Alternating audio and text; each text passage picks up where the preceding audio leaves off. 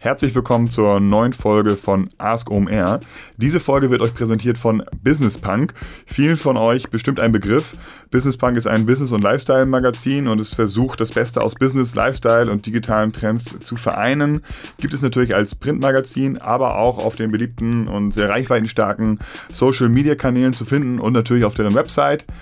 Thematisch dreht es sich alles ums laute, schnelle Leben, alles was hinter dem Business tobt. Es porträtiert sehr gerne Querdenker, First Mover, Early Adapter oder Rebellen der, der Wirtschaftswelt, daher natürlich auch der Name Business Punk und berichtet dann über Ideen, Innovationen und Trends ähm, und versucht diese Erfolgsstories einer jungen Unternehmergeneration mit der Popkultur des ähm, digitalen Zeitalters zu mischen, zu vereinen.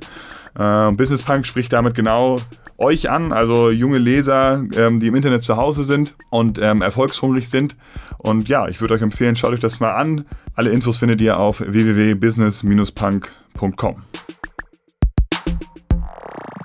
Ask OMR. Du fragst, wir antworten. Herzlich willkommen zur Folge 20 von Ask OMR, dem Podcast von omr.com, wo ihr Fragen stellt und wir mit den Antworten beikommen. Diesmal haben wir allerlei Fragen rund um YouTube gesammelt und um die zu beantworten, kriegt ihr neben dem, was von mir an Gedanken zu euren Fragen kommt, auch noch Antworten von Google bzw. YouTube selbst. Viel Spaß! Folgende Frage haben wir reinbekommen. Und zwar, welche Art von Branded Content funktioniert am besten auf Plattformen wie YouTube?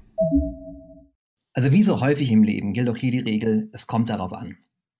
Branded Video Content ist keine One-Size-Fits-All-Lösung, sondern es kann ganz viele unterschiedliche Ziele unterstützen. Ich glaube, wichtig ist, dass wir unsere gedanklichen Silos über Bord werfen und äh, die unsere Herangehensweise nach wie vor dominieren.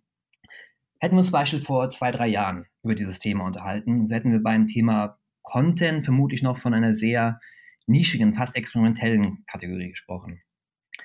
Wir beobachten allerdings, dass Videocontent mittlerweile zu einer Kernkomponente von vielen Marketingstrategien geworden ist.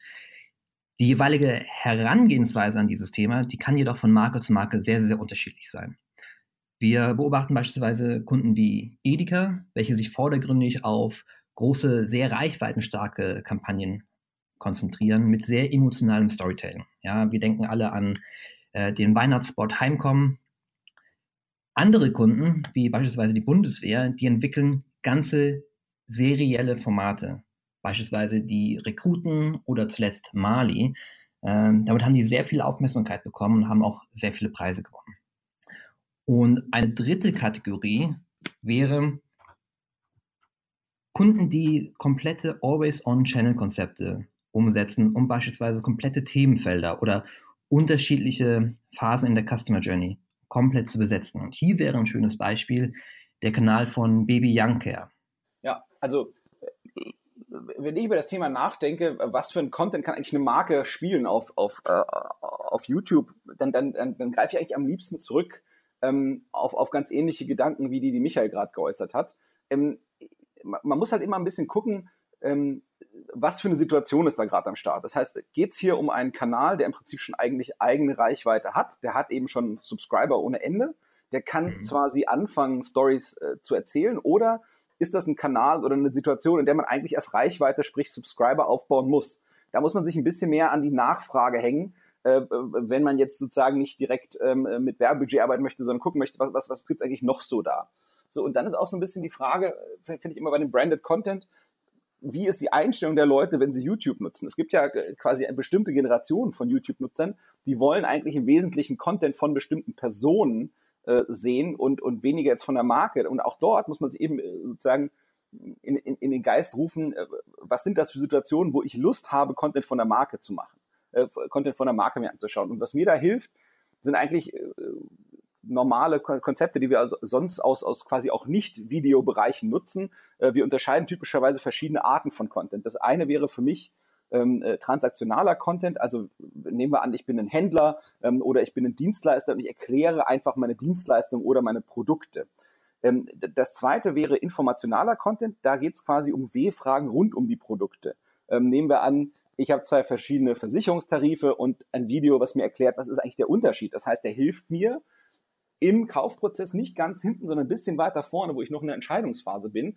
Ähm, oder auch äh, überhaupt, ja, was habe ich zu beachten beim Hausbau oder äh, was soll ich beachten, wenn ich neue Laufschuhe kaufe? Also das, was mir hilft, sozusagen mich an die, an die, an die Themen, die ich als Werbetreibender habe, äh, heranzumachen oder äh, klassische Sachen in dem Bereich ähm, kenne ich auch aus der Haarpflege. Ja, dann, das hat, sicherlich kann halt eben eine junge YouTuberin, die eine gigantische Reichweite äh, hat, mir erklären, wie man eine bestimmte Frisur macht. Aber genauso, äh, wenn nicht sogar vielleicht besser oder einfach anders, äh, kann mir eben auch eine Marke äh, erklären, wie man diese bestimmte Frisur macht. Vielleicht ist das sogar professioneller und interessanter und attraktiver äh, vom, vom Content her ähm, und eben auch eine, eine tolle Chance, Branding zu betreiben, ähm, äh, und, und eben eine Beziehung zum Kunden aufzubauen und sozusagen die es dann eben auch in hoffentlich einem Subscribe ähm, niederschlägt. Ähm, und dann gibt es sicherlich ähm, auch sozusagen die dritte Art Content, jetzt transaktional, informational. Äh, das dritte wäre Social, also für mich sowas wie irgendwie einfach lustiger Quatsch, aber der kommt in der Regel eigentlich erst dann, wenn ich, äh, wenn ich eigentlich eine eigene Reichweite habe. Das heißt, für mhm. mich ist eigentlich das, das Wichtigste dieser Content, der eben Informationen liefert. Und da kann man dann wieder gucken, ähm, nehmen wir an, ich bin E-Commercer, dann kann ich Sachen machen mit einem Produktfokus oder mit einem Anwendungsfokus. Ja, ich kann, was ich was, wenn ich Mixer verkaufe, kann ich eben Rezepte dazu bringen ähm, äh, oder, oder irgendwie Anwendungstricks oder, oder Reinigungstricks und, und, und solche Sachen. Ähm, das ist so ein bisschen meine Denke, um da ranzugehen. Und wie gesagt, wenn, wenn, wenn ich eine Reichweite habe, dann kann ich eher, eher sagen wir mal, Unterhaltung bringen, weil ich habe, ich erreiche schon die Leute. Aber vorher muss ich eigentlich immer erstmal darüber nachdenken, was suchen eigentlich die Leute und versuchen diese Nachfrage möglichst gut ähm, ähm, äh, zu befriedigen und mich da dranhängen, was die Leute ohnehin auf YouTube sehen wollen und in der Hoffnung, dass sie dann eben ähm, auf mich kommen und mich entdecken und bei mir dann eben bleiben, wenn meine Inhalte überzeugen. Das ist ein unglaublich wichtiger Punkt, denn YouTube ist die zweitgrößte Suchmaschine nach Google und Leute haben unglaublich viele Fragen und sie wenden sich mit diesen Fragen an YouTube, um alles Mögliche herauszufinden, wie ich bestimmte Dinge koche, wie ich meine Haare stylen soll und so weiter. Und Marken haben zum Teil hier das Potenzial noch nicht erkannt. Das heißt, sie beschäftigen sich nicht mit der Frage, welche Fragen stellen eigentlich unsere potenziellen Kunden und werden diese Fragen bereits beantwortet, von wem werden sie beantwortet und wenn nicht, können wir diese Lücke füllen. Ähm, und wenn ich zum Beispiel ein Video produziere zu einer Frage, zu einem Thema, das ich besetzen kann, glaubhaft besetzen kann, dann ist dieses Video, sofern es auch gut gemacht ist, sofern es auf dieses Thema sehr gut eingeht, ein Evergreen. Das wird heute produziert und wird in zwei Jahren immer noch abgerufen. Es wird immer noch, wenn Leute danach suchen, gefunden. Und entsprechend ist das Content, der über die Zeit hinweg sehr, sehr gut wachsen wird und sehr viele Views auf den Kanal bringen wird. Absolut. Also wir unterscheiden, also das, das Wort würde ich genauso wiederholen wollen, weil ich es eben so wichtig finde. Ähm, wir unterscheiden oft bei diesem informationalen Content äh, zwischen Evergreen und eben irgendwelchen äh, Sachen, die aktuell eher sind. Ja, das heißt, ich kann jetzt machen, was zu einer, keine Ahnung, ich bin, äh, ich habe einen Zigarrenshop, da ist irgendwie gerade eine Zigarrenmesse und dann kann ich etwas über diese Zigarrenmesse in diesem Jahr machen. Das ist ein informationaler Content, der aber zeitpunktbezogen ist. Der kann zu einem Zeitpunkt relativ viel Reichweite zu bekommen, aber genauso attraktiv, wenn nicht sogar attraktiver ist es eben diesen Evergreen-Content herzustellen, weil der immer, immer wieder einzahlt eigentlich auf meine Reichweite, auf meine Marke. Und selbst wenn ich mal sage, ich, ich mache eine große irgendwie Kampagne mit einem äh, Werbeunterhaltungsvideo und dann, dann bringe ich die Leute zu meinem Kanal, dann habe ich eigentlich den Evergreen-Content, der den Leuten eigentlich immer wieder eingespielt werden kann, womit ich die dann versuchen kann, sozusagen in eine intensivere Beziehung äh, mit meiner Marke zu bringen, weil sie dann eben äh, sehen, hey, äh, der macht mir nicht nur gute Laune, der liefert mir auch echt gute Infos zu dem Thema, was er repräsentiert oder diese Marke repräsentiert. Und dann habe ich eben Bock, mich mehr mit der Marke auseinanderzusetzen und dann kommt eben danach auch die Transaktion. Insofern finde ich ein hervorragendes Mittel, was eben für Branding taucht, was unheimlich gut auf YouTube funktioniert. Und diese W-Fragen, das ist genau das, was Michael sagt, das ist eigentlich für mich so der, der, der Kern von YouTube geworden. Äh, ganz viele Sachen, über die wollen wir heutzutage keinen Text äh, mit, mit Bildern sehen, sondern wir wollen es ähm, auf Video schauen. Es gibt ein Video, wo wenn man Wasserfilter für einen Kühlschrank wechselt, das gucke ich einmal jedes Quartal, weil genauso oft muss das Ding geguckt werden. Ähm, und, und ich gucke das immer wieder beim gleichen Händler und man kann mal raten, bei welchem Händler ich die neuen Filter immer bestelle, weil ich welche brauche, was eben auch zyklisch passiert. Und das ist für mich ein, ein hardcore, äh, transaktionaler, sinnreicher äh, Anwendungscase, der dort passiert und insofern unheimlich wertvoll, äh, diesen Content dort parat zu halten. Nächste Frage lautet, wie kann ich mich mit meinem Content am besten von den Mitbewerbern unterscheiden? Hm. Also jede Minute werden auf YouTube über 400 Stunden Videomaterial hochgeladen. Da ist natürlich klar, dass sich viele Marken dann auch die Frage stellen, wie kann ich aus dieser schieren Masse an Videos überhaupt rausstechen? Ähm, aber fangen wir mal vorne an. Es mag vielleicht viele Videos auf YouTube geben, aber was sich nicht geändert hat, ist, dass Menschen nach wie vor nach guten Geschichten dürsten. Was allerdings heute anders ist, dass sie Authentizität, Kreativität und Interaktivität von diesen Geschichten erwarten. Wir beobachten, dass YouTube-Nutzer nicht nur schauen, sondern sie, sie kommentieren, ja, sie teilen, sie liken, sie empfehlen, sie üben vor ihrem Bildschirm, ja, sie kochen gewisse Rezepte nach, sie schminken sich, sie setzen diese Tipps, die sie in diesen Videos sehen, live vor dem Bildschirm um, ja, und schaffen sich somit auch kollektive Erlebnisse mit ihren Freunden. Was ich sagen will, ist, dass YouTube-Nutzer, die wollen nicht nur mit Inhalten gefüttert werden, sondern sie entscheiden sich bewusst für Inhalte, die sie sehen möchten, die sie eintauchen möchten. Was bedeutet das jetzt für Marken? Gute Geschichten sind gut fürs Geschäft. Wir haben hunderte von YouTube-Kampagnen analysiert und konnten ganz klar feststellen, dass die Markenerfolgswerte um jede weitere Sekunde wachsen, je schneller, äh, je länger die Betrachter sich mit diesen Inhalten beschäftigen. Ja? Also je höher die Aufmerksamkeit, desto höher die Wirkung. Ein Tipp, den ich allerdings an Marken geben kann, ist, seid nicht beliebig, ja, sondern findet ein Thema, für welches es einen Resonanzraum auf YouTube gibt. Menschen können auf YouTube Inhalte zu wirklich nahezu allen Themen finden. Wir haben es eben bereits diskutiert. Und wenn Sie, wenn ihr auf YouTube auch nur annähernd relevant sein möchtet, findet ein Thema, ein Themenfeld, für welches User leidenschaftlich brennen. Stellt euch die Frage, ob es für dieses Thema einen Resonanzraum auf YouTube gibt und prüft, ob eure Marke dieses Thema glaubhaft besetzen wollt. Ja, also. Es gibt natürlich vielleicht noch, vielleicht noch einen. Punkt ergänzend dazu. Ähm, wir haben eben darüber gesprochen, ob Marken auch so erfolgreich sein können wie, wie Publisher. Also sprich, wie es fällt Marken schwer, einen Kanal aufzubauen mit einer ähnlich großen Community, wie es beispielsweise YouTube-Creator schaffen. Du hast eben davon gesprochen, dass Menschen auch zu YouTube kommen, weil sie ähm, eine Person sehen möchten, nicht nur eine Marke. Was können Marken da tun? Ja. Und ich glaube, um genauso erfolgreich wie Publisher oder YouTube-Creator zu werden, müssen Marken Inhalte entwickeln, die auffindbar, relevant und auch authentisch sind. Ähm, die Herausforderung für Marken, die einen erfolgreichen Kanal mit einer aktiven Community aufbauen möchten, ist es also, aus meiner Sicht ein regelmäßiges Format zu entwickeln, das sich idealerweise von anderen Content-Angeboten unterscheidet und ein überzeugendes Angebot an die Zielgruppe kommuniziert. Und idealerweise genau in diesem Themenfeld, für welches es auch einen Resonanzraum auf dieser Plattform gibt. Und ich glaube, dann können Marken sehr erfolgreich sein und sich auch entsprechend von ihren Wettbewerbern deutlich unterscheiden. Okay, ich nehme den Ball. Ähm, ja, also das ist tatsächlich eine der Kernfragen. Also ich glaube, ich, ich, man, man ist natürlich erschlagen von der Menge und das ist natürlich eine Krux in, in gewisser Art und Weise. Aber wenn man anfängt, sich die Sachen genauer anzuschauen, dann würde ich mich immer gar nicht so sehr erschrecken vom Wettbewerb. Man muss halt tiefer eintauchen und vor allem eintauchen in die Bereiche, in denen man Unternehmen die eigenen Stärken sieht und vermutet und hoffentlich auch hat. Ähm, was ich immer ganz geschickt finde, um, um zu gucken, wo sind eigentlich Potenziale. Und das lässt sich relativ einfach suchen. Wenn man zum Beispiel äh, zurechtfiltert, nehmen wir an, ein Keyword, äh, äh, das für mich relevant ist, was ich was, Kaffeemaschine. So. Und dann gucke ich mir an, welche Videos wurden zu dem Thema hochgeladen, zum Beispiel gefiltert nur im letzten Jahr und haben viele Views und sind unter fünf Minuten lang. Das heißt, das sind neue Videos, die viel Reichweite kriegen wenn ich sie nach Reichweite sortiere. Und gleichzeitig sind sie jetzt gar nicht so umfangreich. Da kann man sich halt ganz einfach positiv davon unterscheiden, dass man das hoffentlich länger macht und hoffentlich eben auch besser. Dann, was ich eben auch ganz spannend finde, um eben auf dieser Qualitätsebene nochmal zu gucken, sich eigentlich anzugucken, was machen eigentlich diese extrem aktiven äh, Communities. Also mit am beeindruckendsten finde ich immer diese ganze Let's Play und Streamer-Community, die sich eben selber beim Spielen filmen.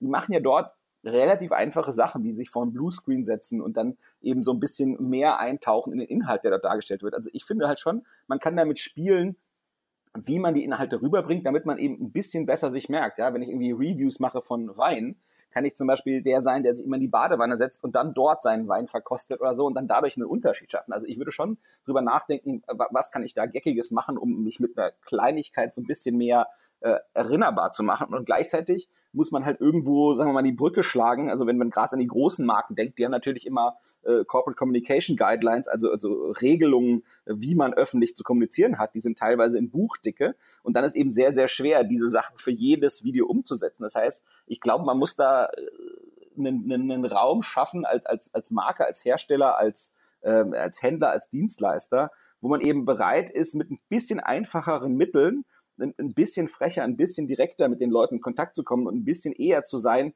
wie eben so ein klassischer YouTube-Creator, der eben einfach, ja, äh, äh Sachen einfach so macht. Denn äh, ich hatte eben schon äh, versucht, das Beispiel zu bringen, ähm, ähm, ähm, ob jetzt quasi ein Beauty-Creator aus von YouTube eine Frisur zeigt oder eben ein, ein, ein, ein großer ähm, äh, Shampoo-Hersteller. Äh, die Herausforderung ist, dass das von dem YouTube-Creator natürlich etwas glaubwürdiger daherkommt, weil der, der, der Zuschauende hat eher das Gefühl, Mensch, das könnte ich ja auch. So, und wenn das halt alles unter perfekter Beleuchtung, in perfekten Konditionen passiert, mit einem voll professionellen Friseurteam, dann, dann gibt's natürlich die Sorge und Angst, Mensch, ja, hm, schaffe ich das. Ne? So, und insofern muss man da äh, gucken, wie, wie für das einzelne Unternehmen dort die Brücke zu schlagen ist, wie man eben äh, Content schafft, der nicht zu abgehoben, der, der toll ist, einerseits, aber so einfach äh, nichtsdestotrotz da rüberkommt und nahbar rüberkommt, dass sich die äh, Zuschauer darf, Zuschauer davon abgeholt und integriert fühlen ähm, äh, und dass es eben nicht von oben herab erzählt wird, sondern eben auf so einer Augenhöhe erzählt wird.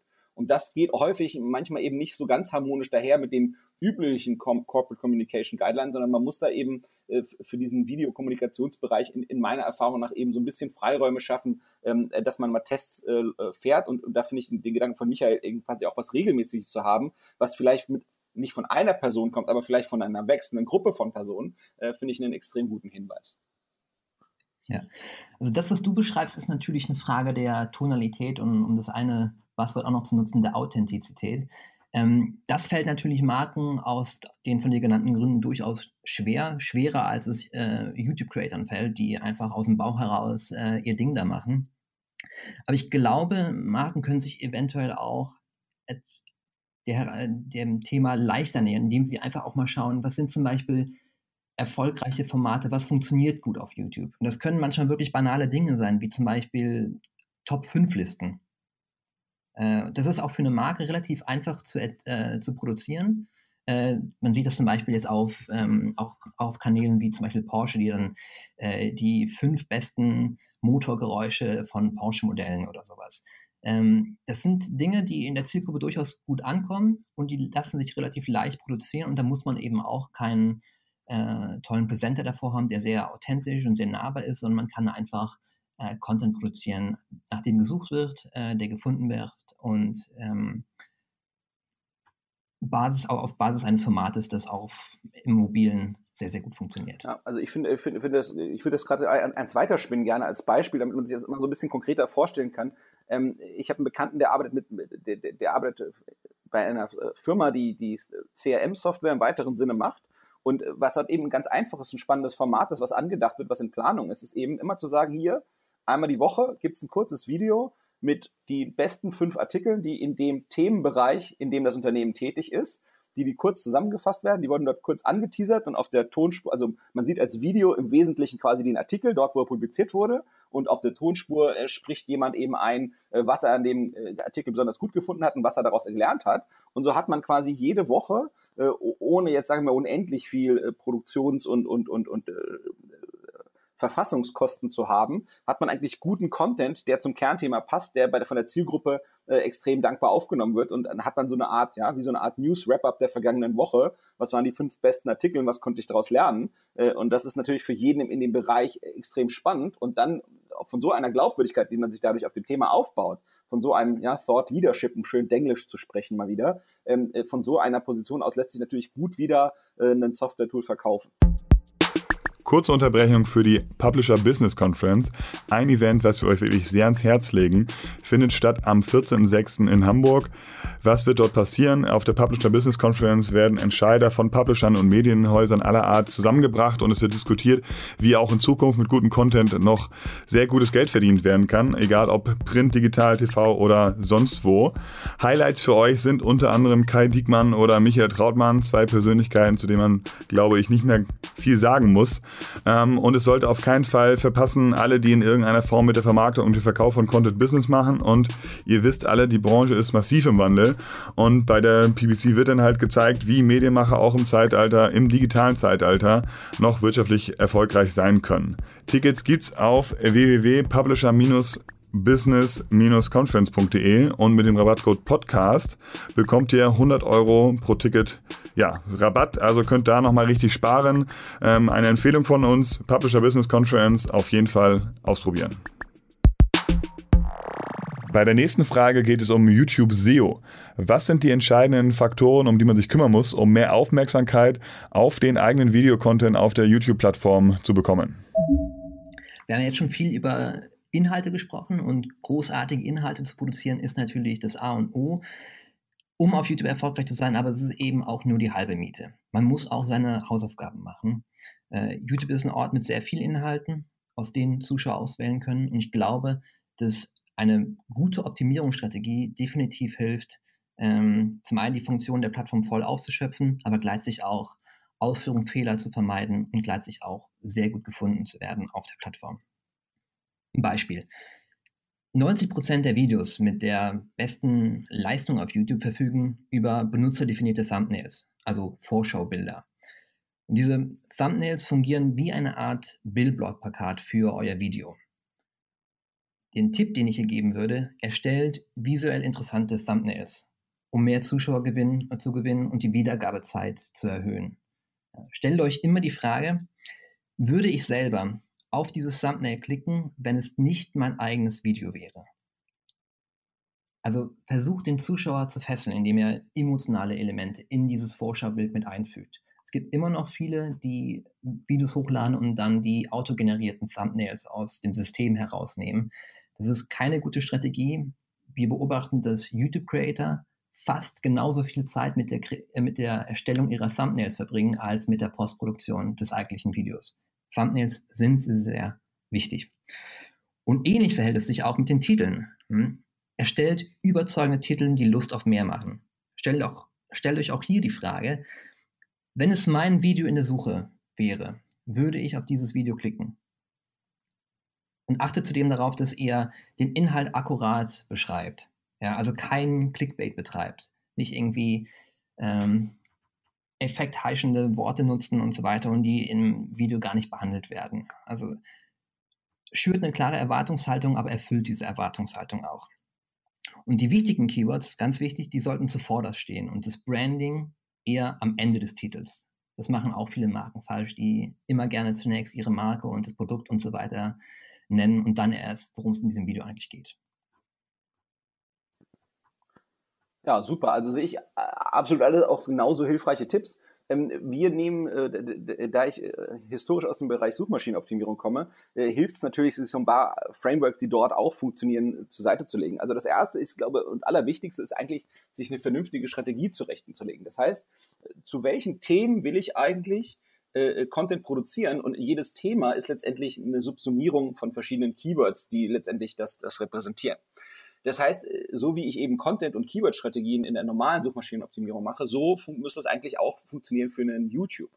Und ich habe letztendlich drei äh, Stellhebel und die hatten Michael alle eben schon so ein bisschen angeschnitten. Das eine ist, ist erstmal die Optimierung des Kanals, also Kanalinformationen, Kanalbilder, Kanaltrailer, Playlisten, Keywords und äh, die dort eben vorkommen. Dann kommt das Video selbst, dort eben Titles, Description, Tags, Transcripts, das Thumbnail. Transcripts sind die Abschriften der, der Inhalte. Und das dritte, was auch schon bei Michael äh, vorkam zwischen den Zeilen, sind im Prinzip die User Signals. Das heißt, die Views, Wiedergabedauer, äh, generiert das Ding eigentlich Abos, generiert es äh, Reaktionen im Sinne von Daumen hoch oder runter, kommen daraus Kommentare zustande oder Shares. Äh, und genau das, was Michael eben beschrieben hat, kann man in so einem Framework ganz, ganz gut erklären. Ja, wenn ich ja irgendwie reißerische Titles mache und dann wird eben, dann, dann kommen da irgendwie wenige Views und wenige Wiedergabedauer und Daumen nach unten, weil ich dort eben falsche ähm, äh, Erwartungen geweckt habe, dann, dann geht es halt eben auch nach hinten los. Das heißt, man muss eben all diese drei äh, Facetten, Kanaloptimierung, Videooptimierung und User Signals, alle drei äh, eigentlich äh, gleichzeitig schaffen, äh, gebacken zu bekommen. So, ähm, das ist eigentlich so ein bisschen so der Kern der Sache. Ähm, dazu gibt es dann irgendwie so weiterführende Literatur, wo das dann en Detail erklärt wird. Aber ich denke, dieses Framework zu nutzen, um, um sich da äh, einen guten Gedanken dazu zu machen, das glaube ich das Wichtigste. Ähm, äh, und das hilft hoffentlich weiter. Genau, also die Punkte, die ich auch eben angesprochen habe, die gehen sehr stark darauf ein, wie kann ich es schaffen, dass Menschen auch wirklich auf mein Video klicken und es ansehen. Vorgelagert ist natürlich auch die Frage, wie kann ich die Visibilität von meinen Videos in der Suche beispielsweise ähm, verbessern. Und da hast du auch gerade schon einen Punkt angesprochen mit den Beschreibungen etc. Wir nennen das die Metadaten. Also dazu ähm, gehören der Titel, die Tags und die, auch die Beschreibung des Videos. Und ich hatte es eben schon mal gesagt, YouTube die zweithäufigste, äh, zweithäufigst genutzte Such Suchmaschine der Welt. Und es ist wichtig, dass ihr diese Metadaten optimiert, weil diese Optimierung führt dazu, dass euer Video auch gefunden wird, selbst wenn man nicht gezielt nach ihm sucht. Also sprich, wenn man nicht gezielt nach beispielsweise dem exakten Titel dieses Videos sucht, sondern einfach nach dem Thema. Ähm, wenn ihr Metadaten, also sprich Tags, Titel, Beschreibung und so weiter nicht optimiert, ähm, erhöht ihr auch nicht die Wahrscheinlichkeit, dass euer Video in der Suche auftaucht. So, also, also was ich spannend und wichtig finde, ist quasi jenseits davon, dass man seine eigenen Hausaufgaben macht, ist, dass das eben die die, die Nutzerinteraktionen passen. So, und das heißt, ich, also, dass ich da eben positive und viele Signale kriege, das hilft der Reichweite meines Videos ähm, äh, immer extrem gut im Vergleich zu eben anderen Videos zum gleichen äh, Thema, was die es eben auf, auf YouTube gibt. So, das heißt, ich kann eben dafür sorgen, dass entweder mehr Nutzer da drauf kommen. Das heißt, dass ich eben schaue, dass ich dafür Werbung mache für das Video, ähm, äh, entweder auf YouTube oder woanders. Ähm, und das Zweite, was ich machen kann, ist, dass, dass natürlich mehr Interaktionen deswegen kommen, weil die Qualität des Videos besser ist oder weil ich eben auch schaffe, die Leute entsprechend ähm, äh, zu motivieren. Das heißt, dass ich eben im Video darauf hinweise, hey, äh, Interaktionen dieser und jeder Form fände ich super. Oder es gibt die Endcard, also quasi das, was am Ende vom, vom Video dargestellt wird. Es gibt die Description, die Beschreibung zum Video. Äh, und es gibt natürlich eben auch andere Kanäle. Und in YouTube können halt eben ganz verschiedene Arten von, von Leads passieren und, und, und Interaktionen, also sagen wir mal, Mehrwert, der generiert werden kann. Ähm, ähm, was eben auch noch spannend ist, meiner Meinung nach, worüber man schon auch nachdenken darf, dazu packe ich gerne ein paar Links in die Show Notes. In den normalen Google-Suchergebnissen kommen heutzutage eben auch extrem häufig YouTube-Videos vor, weil sie ein sehr gutes Ergebnis sind für diese bestimmte Suche. Und äh, es gibt Tools aus dem SEO-Bereich, mit denen kann man eben genau solche Sachen recherchieren und kann dann eben auch finden, Mensch, für, mein, für meinen Themenbereich, ja, was ich was, was ich verkaufe, Locher oder was auch immer ich verkaufe oder, oder Festplatten oder Kopfhörer oder was auch immer, in dem Themenbereich, wo kommen denn da Videos vor in den Suchergebnissen und was sind das für Videos? Und da kann ich eben auch nochmal schauen, wenn, wenn diese Videos in der Suche vorkommen, dann kriegen natürlich auch Traffic, der von der normalen Google-Suche zu YouTube zugeführt wird und dann kommen da auch eben wieder äh, mehr Sucher drauf. Ähm, und dann habe ich noch einen Schmankerl, das wurde mir gerade letzte Woche äh, von einem Freund erzählt, ähm, äh, wo es da eben, also insbesondere was eingeht, eben auf dieses ähm, Bekommen von mehr Interaktionen. Ähm, da hat ein Kind äh, sich verabschiedet, was häufig äh, YouTube nutzt. Äh, mit, zu, mit, und wollte sie eben verabschieden äh, mit, mit, mit einem anderen Kind und hat halt eben gesagt, bye, like, subscribe. Ähm, und, und, und was uns dann eben klar geworden ist, dass das, was dort passiert ist, das Kind guckt offensichtlich viel Kinderkanäle auf YouTube und äh, auf all diesen Kanälen ist eben so, dass wenn sich die Creator dort verabschieden, dass die eben sich nicht nur verabschieden mit einem Bye-bye, sondern eben sagen auch noch Like und Subscribe. Und das ist halt eben so, so eine wilde, äh, wilde Vermischung der, der sagen wir mal, äh, Internetwelt und der äh, Offline-Welt, dass ich das eben einfach im Kopf, im Kopf nicht mehr wegkriege. Also insofern, wenn wir uns verabschieden, dann bitte mit einem Bye-bye, Like, Subscribe. Ähm, ab sofort dann. Genau, und dann last but not least, was ich immer irgendwie noch irgendwie überlegen würde, ähm, sind das Thema Playlists. Die finde ich extrem spannend als Tool, ähm, äh, um sich eben auch wieder äh, als, als Meinungsführer auf einem Thema zu etablieren, weil in diesen Zusammenfassungen, da, da, daran zeigt man auch wieder seine Kompetenz auf dem Thema und kann eben auch wieder äh, für Reichweite für die eigenen, äh, für die eigenen Videos sorgen. Das war die Folge 20 von Ask OMR. Das Special heute waren Fragen rund um YouTube von mir, André Alper und Google bzw. YouTube selbst beantwortet für euch. Denkt immer dran, wieder frische Fragen einsenden und wir gucken, dass wir die zügig beantworten. Bis bald, viel Spaß!